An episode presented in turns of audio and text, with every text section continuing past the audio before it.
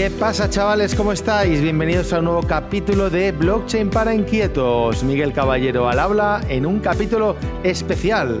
Muy rápido, eh, lo hemos querido grabar por una cosa que ha ocurrido.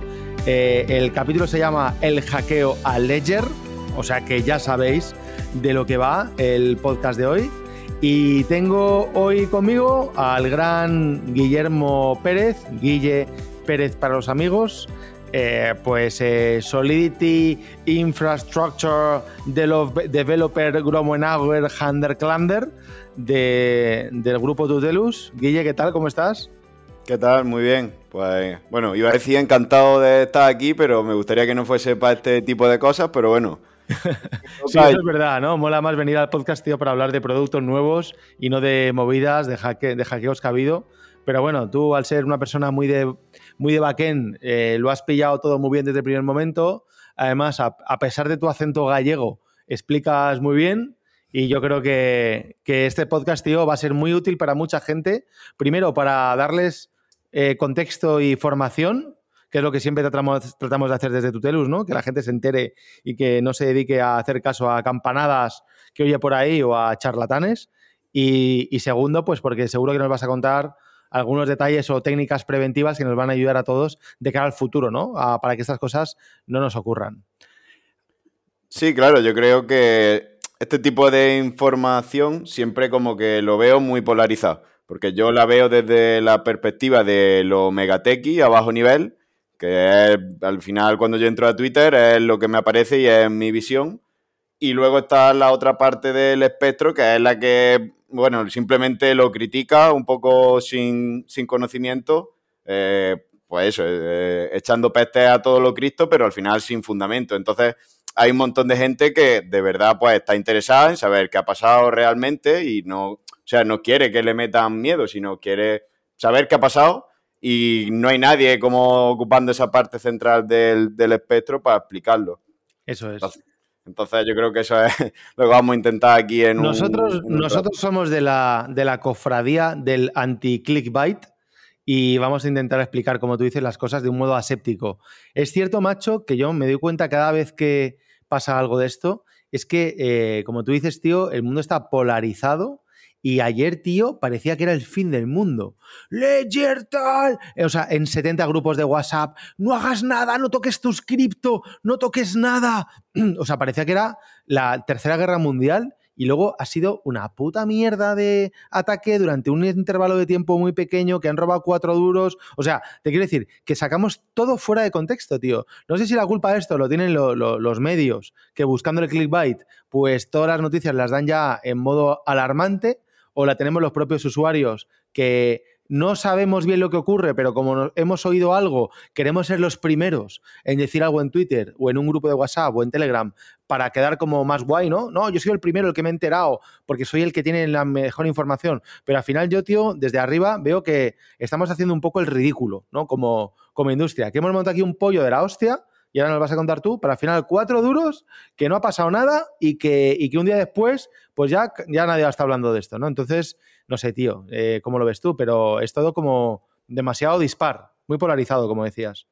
Claro, sí, y al final también todo este tipo de información lo que intenta es jugar con el miedo de la gente o con los sentimientos, porque claro, tú tienes tu cripto ahí, a lo mejor tú utilizas Ledger y ya no sabes, o sea, no puedes estar tranquilo, porque sí que ya más o menos todo el mundo de, que está en el ecosistema, pues sabe que él es el que está a cargo de su propio banco, como se suele decir. Entonces, pues, quieras que no, a cualquiera le da miedo porque no sabe lo que puede pasar. Entonces, pues, es difícil mantener la calma y, o sea, no aporta nada de valor el echar mierda simplemente sin conocimiento, claro. Claro.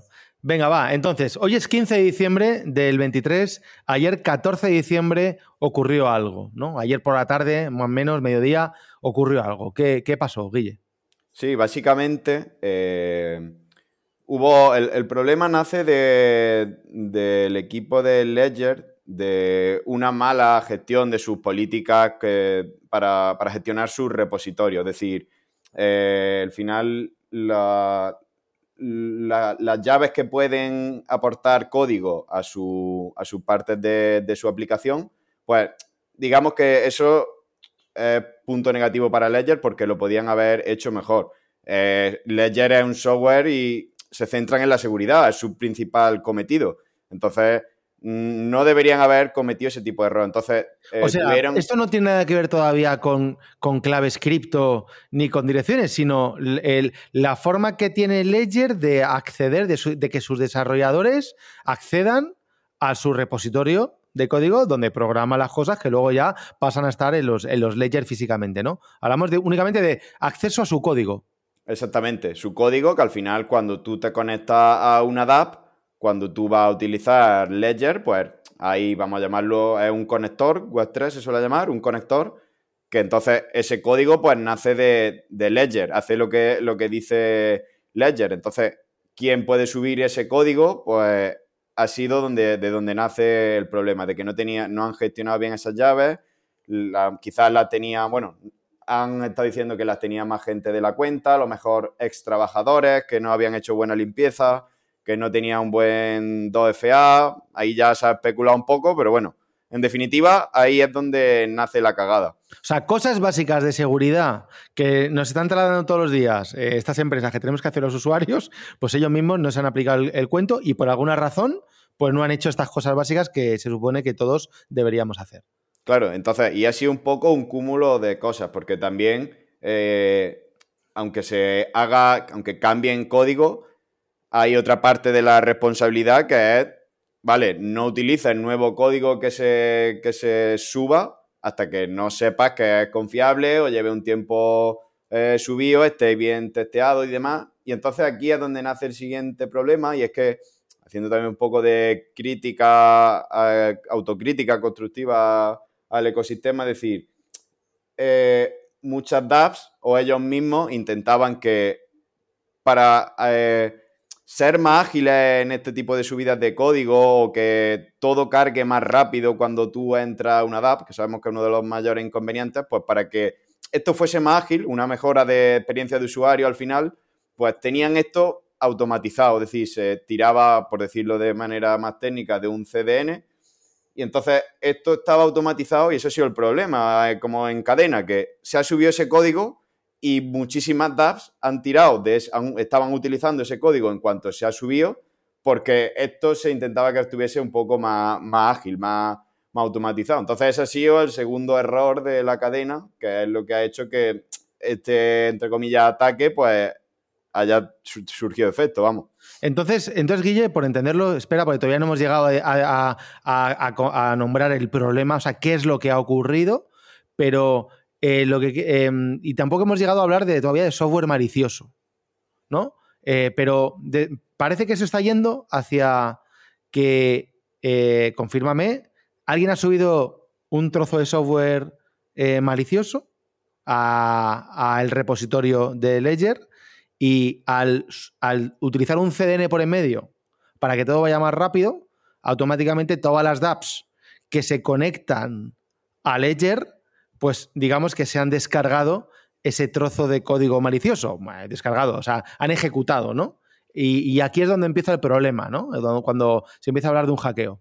Exactamente. Lo que han hecho es todas esas dApps, cuando alguien se conectaba a una DApp y utilizaba el conector de Ledger, pues es donde tenía esa parte de código malicioso que lo que te hacía es, vale, tú quieres hacer cualquier acción, pero tú en realidad no vas, no vas a hacer la acción que tú quieres, sino que vas a firmar la acción que te estaba diciendo este trozo de código malicioso. Entonces, es cierto que había formas de, para haber podido remediarlo, pero es cierto que la mayor parte de los usuarios o no tienen eh, un buen stack eh, que le muestre bien esos posibles fallos o que, o que realmente están firmando algo que no es lo que ellos querían, pero eh, debemos de ser realistas que mucha gente pues, obviamente no sabe leer eso, pero en, este sentido eh, ha avanzado mucho también el ecosistema y hay muchas herramientas que nos ayudan y que lo podíamos ver, que se podía haber remediado sin duda.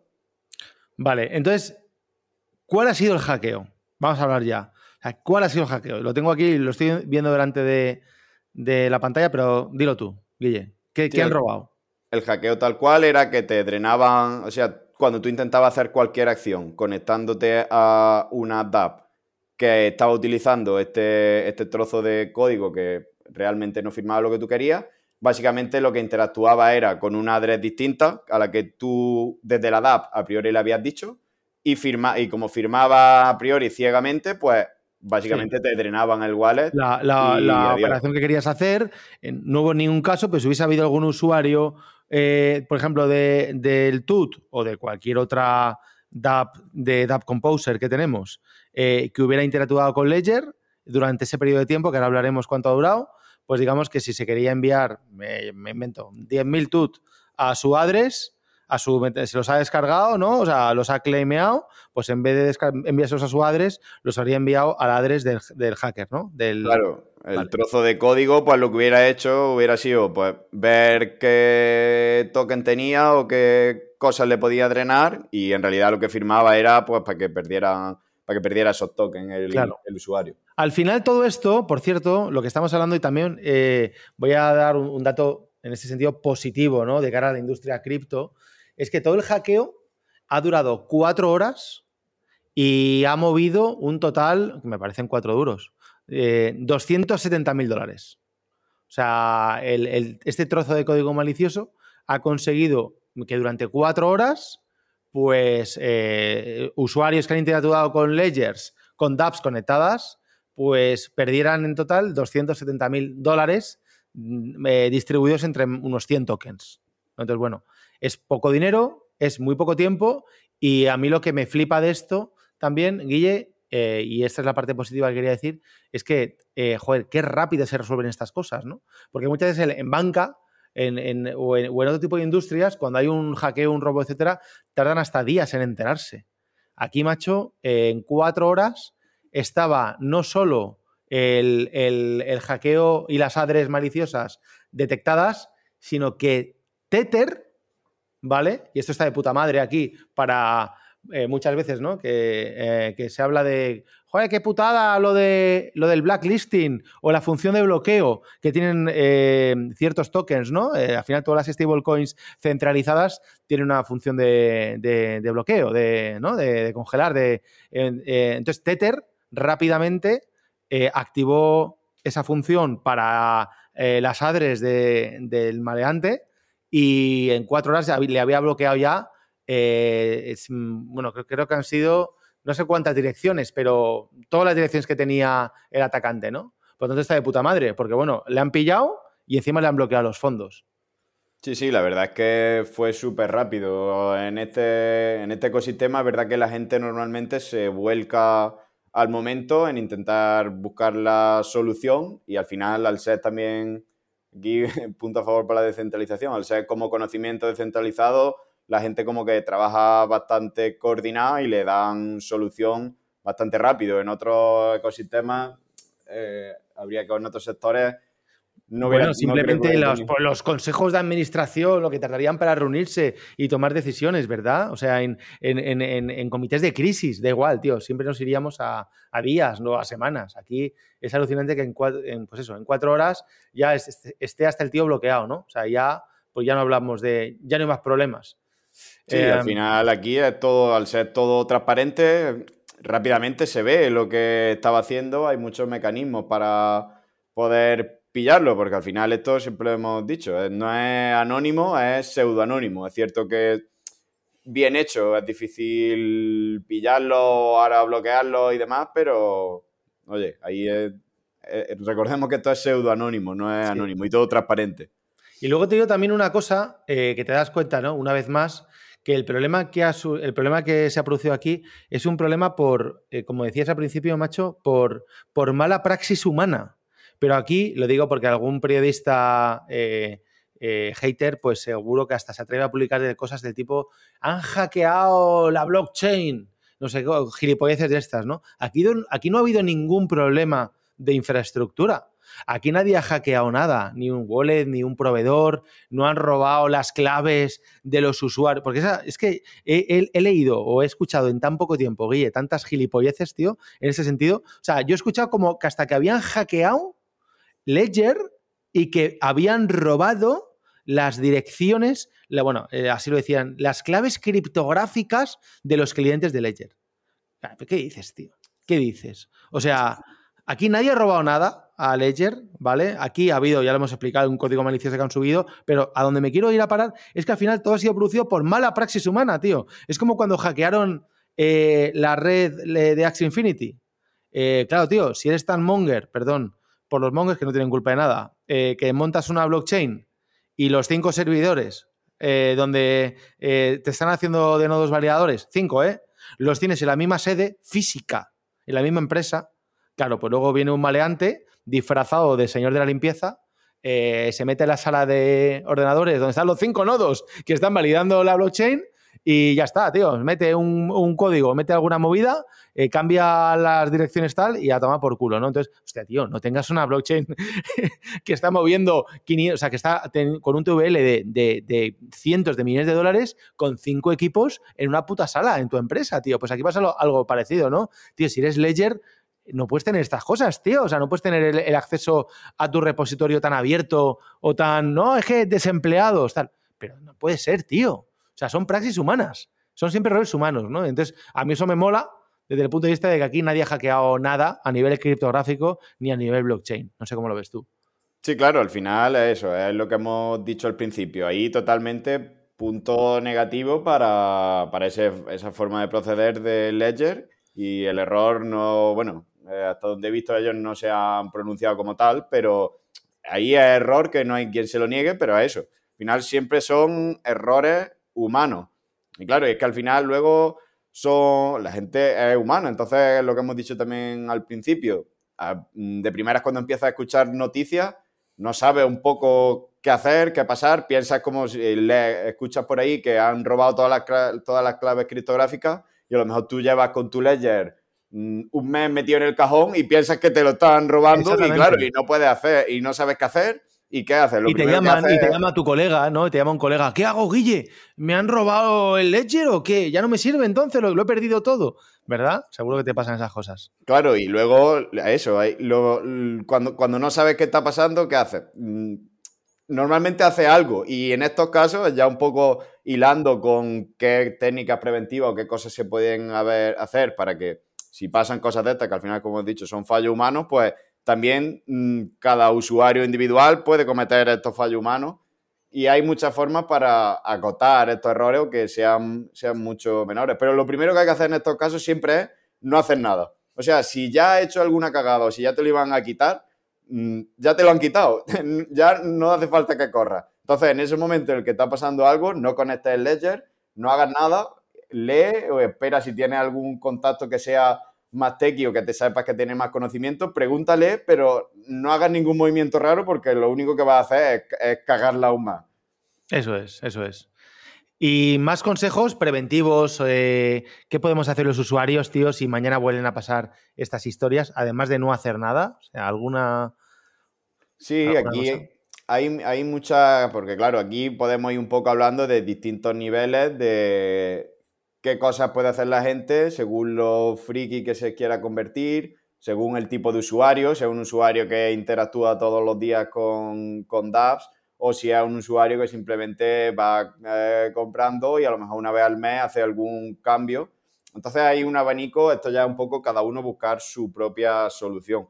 Pero eh, sin duda, bueno, eh, lo primero que, que ahora la gente tampoco empiece a desconfiar de, de los hardware wallets, porque un hardware wallet bien, bien utilizado no ha tenido ningún problema. Aquí simplemente es que tú has firmado desde tu ledger, le has dicho que firme una cosa que en realidad no era lo que tú pensabas que era, pero ledger como tal o cualquier otro hardware wallet, a priori ahí no, no, tiene, no ha tenido ningún problema. Entonces, un poco también lo que podemos hacer es eh, algo que no es muy difícil para mucha gente, igual que gestiona un wallet único, puedes gestionar varios. Entonces, mm, si tú tienes X dinero en total que tú gestionas, tú continuamente, todo, si tú eres un usuario de los que vamos a poner, en el peor de los casos, bueno, peor entre comillas, que eres un usuario que eh, hace, realiza acciones contra la DAP, pues casi a diario.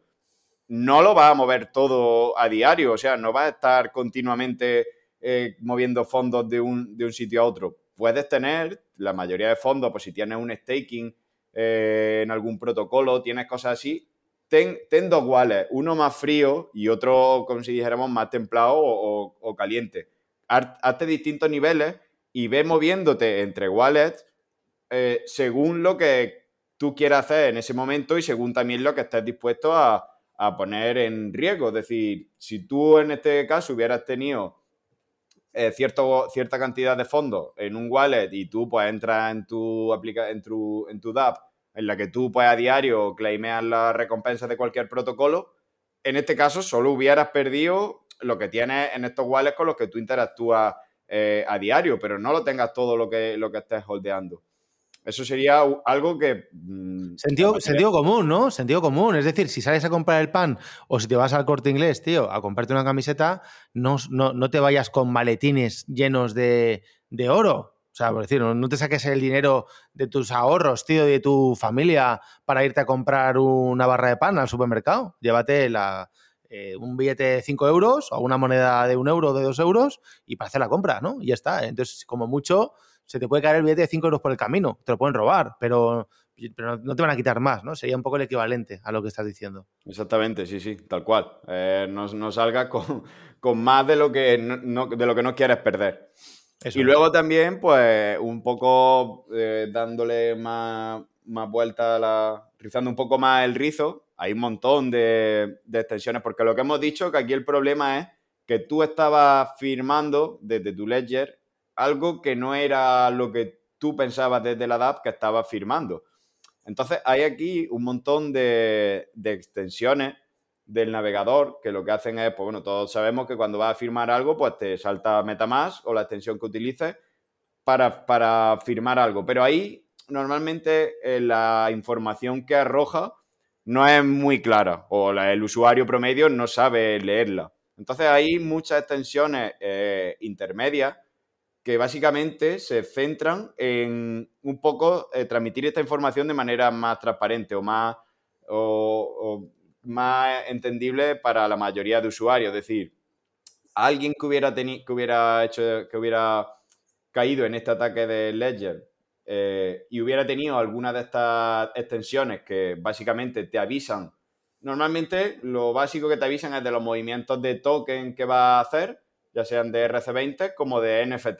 Te van a decir, pues si tú firmas esto, lo que estás firmando es que, porque aquí en la blockchain, un poco ah, por hacer un pequeño matiz más técnico, esto es, las ejecuciones son deterministas, es decir, tú antes de mandarlo a la blockchain sabes cuál va a ser el resultado. Entonces tú puedes simular esa ejecución de lo que va a hacer esa transacción y te dice, pues mira, tú en esta transacción vas a perder, bueno, vas a perder, vas a transferir a este otro sitio tanto USDT, me lo invento. Entonces tú puedes decir, coño, si yo estaba claimeando mi staking, ¿cómo que yo voy a transferir eh, 15.000 USDT. No puede ser. Pues entonces ya un poco ahí es cuando debes decir, me estoy quieto. Cuando, cuando pase cualquier cosa así, pues me estoy quieto. Pero es importante tener alguna de estas extensiones, que ahora si no las podemos dejar en... Sí, las dejo ahí en, los, en, la descripción, ¿no? Abajo, pues que te un poco te dicen realmente lo que tú estás firmando. Son como capas, obviamente todo esto se, se se debe mejorar. Los desarrolladores hay muchos trabajando en este sentido porque saben que es uno de los eslabones débiles. Pero ya hay, ya hay cosas que no hubieran de mucho ataque así, pues te pueden, te pueden salvar. Que esto es lo mismo que podía haber sido, en este caso, sido el conector de Ledger. Pero hay muchas veces que hay problemas con los DNS. Y, o te meten un phishing y tú estás en otra DAP, a efectos prácticos hubiera sido lo mismo. Pero una de estas extensiones, pues te dice, tú no estás claimeando la recompensa de tu staking, tú vas a transferir 15.000 USDT a otro sitio. Pues entonces ya te estás quieto. Claro, eso es. Bueno, macho, conclusiones. Que el ataque se ha debido por errores humanos, por mala praxis humana a nivel de seguridad, y que pase eso en una empresa como Ledger, pues manda huevos. Eh, segundo, que no han peligrado los fondos de los usuarios que tenían un Ledger en su casa en ningún momento, ni han robado ninguna información, ni claves privadas. Fíjate, es que además habrá gente que piense, tío, que las claves privadas de los clientes de Ledger estén almacenadas en Ledger como empresa, una base de datos. Entonces empiezan, hostia, es que como me hackeen Ledger entonces, van se, se, llevan las claves privadas de los usuarios, ¿pero qué cojones se van a las claves privadas de los usuarios? Si Ledger no tiene claves privadas de nadie. eh, eh, alguna vez en el pasado, porque no es la primera vez que ocurre que hay un, problema de seguridad en Ledger, otra vez que ocurrió un, desastre de estos, lo que habían robado fue accedieron a la, base de datos de clientes de Ledger. Entonces, robaron nombres, direcciones, teléfonos, emails. ¿Vale? Y luego, y luego em, em, em, empezaron a. Bueno, y, y, direcciones públicas. Entonces, eso se vendía en la web, ¿no? Y los periodistas, de nuevo, te lo vendían como que habían hackeado Ledger y que, que los fondos de los usuarios peligraban. Los, fondos de los usuarios no peligraban. Eso sí, los datos públicos de los usuarios sí que peligraban, ¿no? Y, había por ahí varios servicios web, entre otros proporcionados por el propio Ledger, que te decían si, si, tu, si tu mail eh, eh, o, tu dirección estaba dentro de ese paquete de direcciones que habían robado. Porque tampoco, tampoco se hubiesen robado toda la base de datos. Me imagino que aquí lo tendrían alguna política de seguridad bien hecha y se llevaron un trozo de la base de datos, ¿no? No, no era, para que nos entiendan los, usuarios no TX, Guille, no era en plan un Excel donde estaban todos los clientes ahí en el Excel y que por lo tanto me descargo el Excel y me descargo todos los clientes. No era eso. Pero bueno, ya ocurrió, ya ocurrió algo parecido, ¿no? Eh, eh, entonces, conclusiones de este hackeo. Pues problema mala praxis, eh, que el, malo, pues, pues bueno, ha robado 270 mil eh, dólares en, unas dos horas y en cuatro horas ya tenía las billeteras bloqueadas por parte de Tether, ¿no? Entonces, bueno, pues esas, billeteras ya están marcadas, ¿no? Hasta el fin de los tiempos y, ese, y, ya no van a poder hacer nada.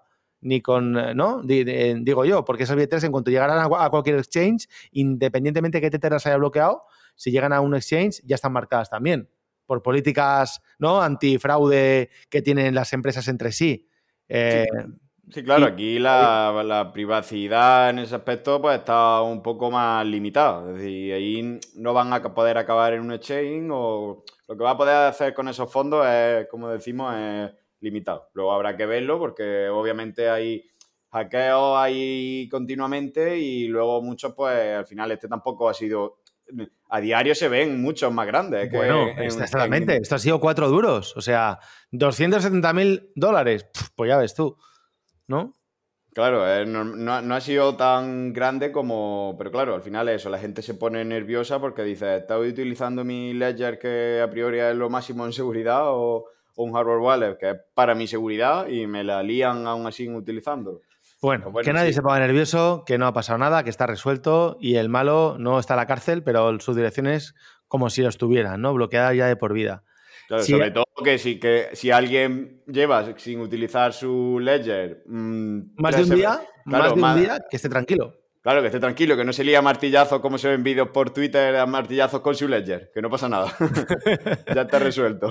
Exactamente. Y luego también, pues que la, que la gente sepa, quien escucha esto, ¿no? Momento, momento comercial, que si tanto a usuario, usuario particular o empresa, ¿no? Sobre todo ese servicio va dirigido más a empresas, ¿no? Pero pero pues, eh, pues tenéis miedo, tenéis problemas o queréis estar seguros de cómo se hacen algunas cosas, eh, pues bueno, en, Tutelus estamos certificados por, eh, por herramientas ¿no?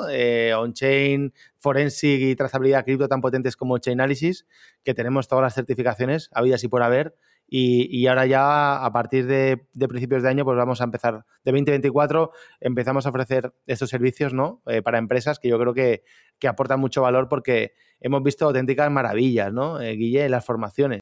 Así que, lo dicho, pues estamos certificados en todas las certificaciones posibles, habidas y por haber. En Chainalysis hemos visto cosas asombrosas. Eh, eh, Guille, a mí me llama mucho la atención. Tú eres un tío mucho más tequi que yo, pero yo el día ese que nos pusimos, no sé en qué, en qué formación de Chainalysis, que nos pusimos a ver con Reactor cuentas de Al Qaeda y cómo movían los fondos entre diferentes facciones de Al Qaeda eh, y cómo lo llevaban luego a, los exchanges y tal, a mí me pareció flipante, macho. Sí, sí, la verdad es que es una herramienta súper potente y es cuando te das cuenta de que no, o sea, no todo es tan privado. Es cierto que hay muchas formas de mantener la privacidad y, que no, no, todo el que intenta mantener la privacidad es Al Qaeda como, como es evidente, pero sí, o sea, lo que se puede hacer es, una barbaridad. La gente, eh, como hemos dicho ya antes, esto es todo pseudoanónimo, en absoluto es, anónimo, como lo pinta la gente, y, utilizarlo para estos fines cada vez va a ser más difícil. E, en eso, que me acuerdo que el amigo Juan Romeu, Juanillo, también siempre lo dice, eh, hay una parte muy romántica del mundo cripto que nos mola mucho, que sí, que descentralización, anonimato, tal, pero cuando profundizas de verdad te das cuenta que efectivamente el, anonimato es relativo, o sea que, hay herramientas para controlar a, las billeteras mucho más fuertes de lo que el usuario se cree. Que esto, en casos como, este, ¿no? En el sentido de cuando hay problemas, pues es de agradecer. Pero bueno, choca también un poco con toda la filosofía de la descentralización y del, y del anonimato, pero, pero es cierto que hay mucho romanticismo que se utiliza para vender, ¿no? Y chao, chao, pero que a la de la verdad hay herramientas por abajo que nos están controlando.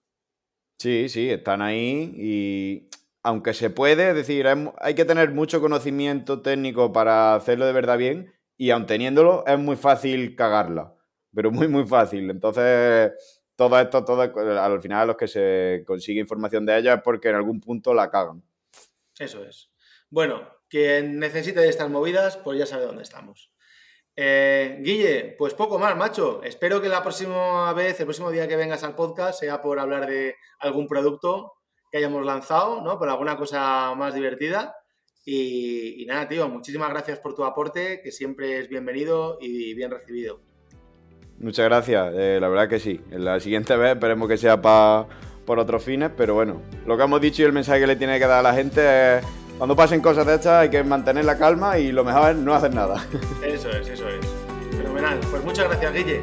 Venga, un saludo. Un saludo a todos y nos vemos en el siguiente podcast.